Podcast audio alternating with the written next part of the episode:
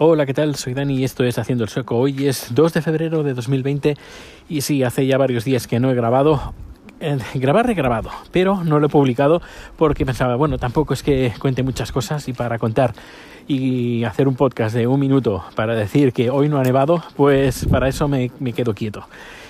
Pero bueno, ya han pasado varios días y sí que han pasado cosas, como por ejemplo que no ha nevado en toda la semana y eso me ha dado mucha rabia porque llevamos, eh, bueno, todo el mes de enero sin haber caído ningún copo de nieve aquí en Estocolmo. En el norte, pues sí, ha caído eh, nieve, pero aquí en Estocolmo nada, ni un copo, ni un maldito copo. Y a veces te pone la previsión, en cuatro o cinco días va a nevar.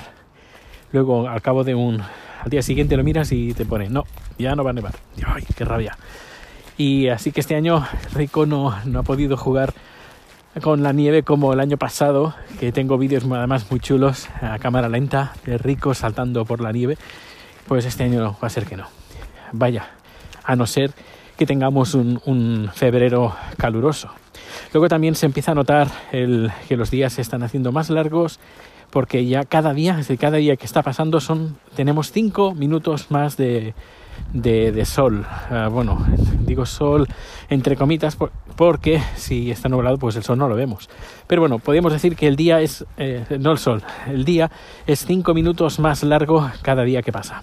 Es, decir, que cada, cada semana son 35 minutos, 15 eh, minutos más o menos, algo más de 15 minutos por la mañana, algo más de 15 minutos por la tarde. Y ya yo lo empiezo a notar y eso, quieras o no, pues eh, le da cierta vidilla porque ya cuando sales de casa pues hay más claridad y, cuando sales del trabajo pues sigue oscuro. Ah, aún tiene que pasar unos meses, un par de meses para que cuando salgamos del trabajo pues al menos haya algo de, claridad. Y bueno, aparte de eso, hoy ha empezado el, primer capítulo del Melody Festival, ese, ese programa que hacen eh, aquí en Suecia, donde eh, elegimos al representante que irá al Festival de Eurovisión. Esto se lleva celebrando desde los años 60, ahora estoy hablando de memoria, pero bueno, desde, desde antaño eh, se han cambiado varias veces la fórmula, pero el nombre es el mismo y el, el espíritu también es el mismo. Es una competición pues muy, muy, muy grande aquí en Suecia que bueno, pues personalmente eh, pues le tengo cierto cariño, pero tampoco es que sea un gran, gran, gran fan del, del Melody Festival, porque bueno, uno ya van pasando los años, estás viendo un montón de canciones, más o menos eh, todo es casi lo mismo y es eh, bueno, pues es entretenido mm, durante mientras pasa. Se disfruta el momento que ahora, por ejemplo, en febrero, marzo, Sí, pues porque estamos uno de febrero, febrero, marzo, pues son dos meses que eh, cuando hay nieve pues, y hace frío, pues eh, cuando ves el Melody, pues te quedas, quedas con los amigos, haces una cena y más bien me gusta más el, acto en sí de ver el Melody Festival que ver el propio Melody Festival. Se disfruta más en, en compañía ver el Melody pero una vez ya se ha, terminado, pues nada, otra cosa mariposa, hasta el año que viene. Pero bueno, no, no, soy de, de los que, que, lo viven los 365 días al año. Que conste que además estuve en el, en el grupo de Melody, del fans de Melody Festivalen aquí, aquí en Suecia. Y, cerraré el capítulo de hoy llegando a casa con Rico eh, hablando de, sexo, porque grabé un par de, de veces hablando de sexo, de sexo en Suecia, y al final pues me quedé con las ganas. Así que hablemos de sexo.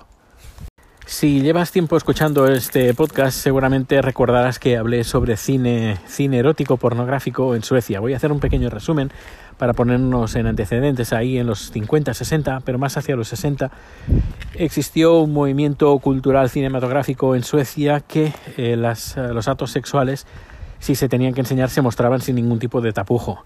En varios países, pues esta, esta forma de enseñar el sexo sin ninguna censura, pues se, se consideró que era películas porno, cuando en el fondo pues eh, tenía a lo mejor una, un, un carácter no pornográfico o erótico, sino era más bien un drama o normalmente sobre todo eran dramas.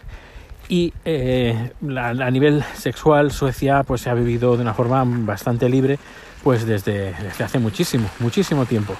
Eh, alguien publicó, bueno, hicieron una entrevista a una señora en un periódico español y hablaba pues que en los países nórdicos se lleva enseñando la educación sexual ya hace más de 50 años y es, eso es así.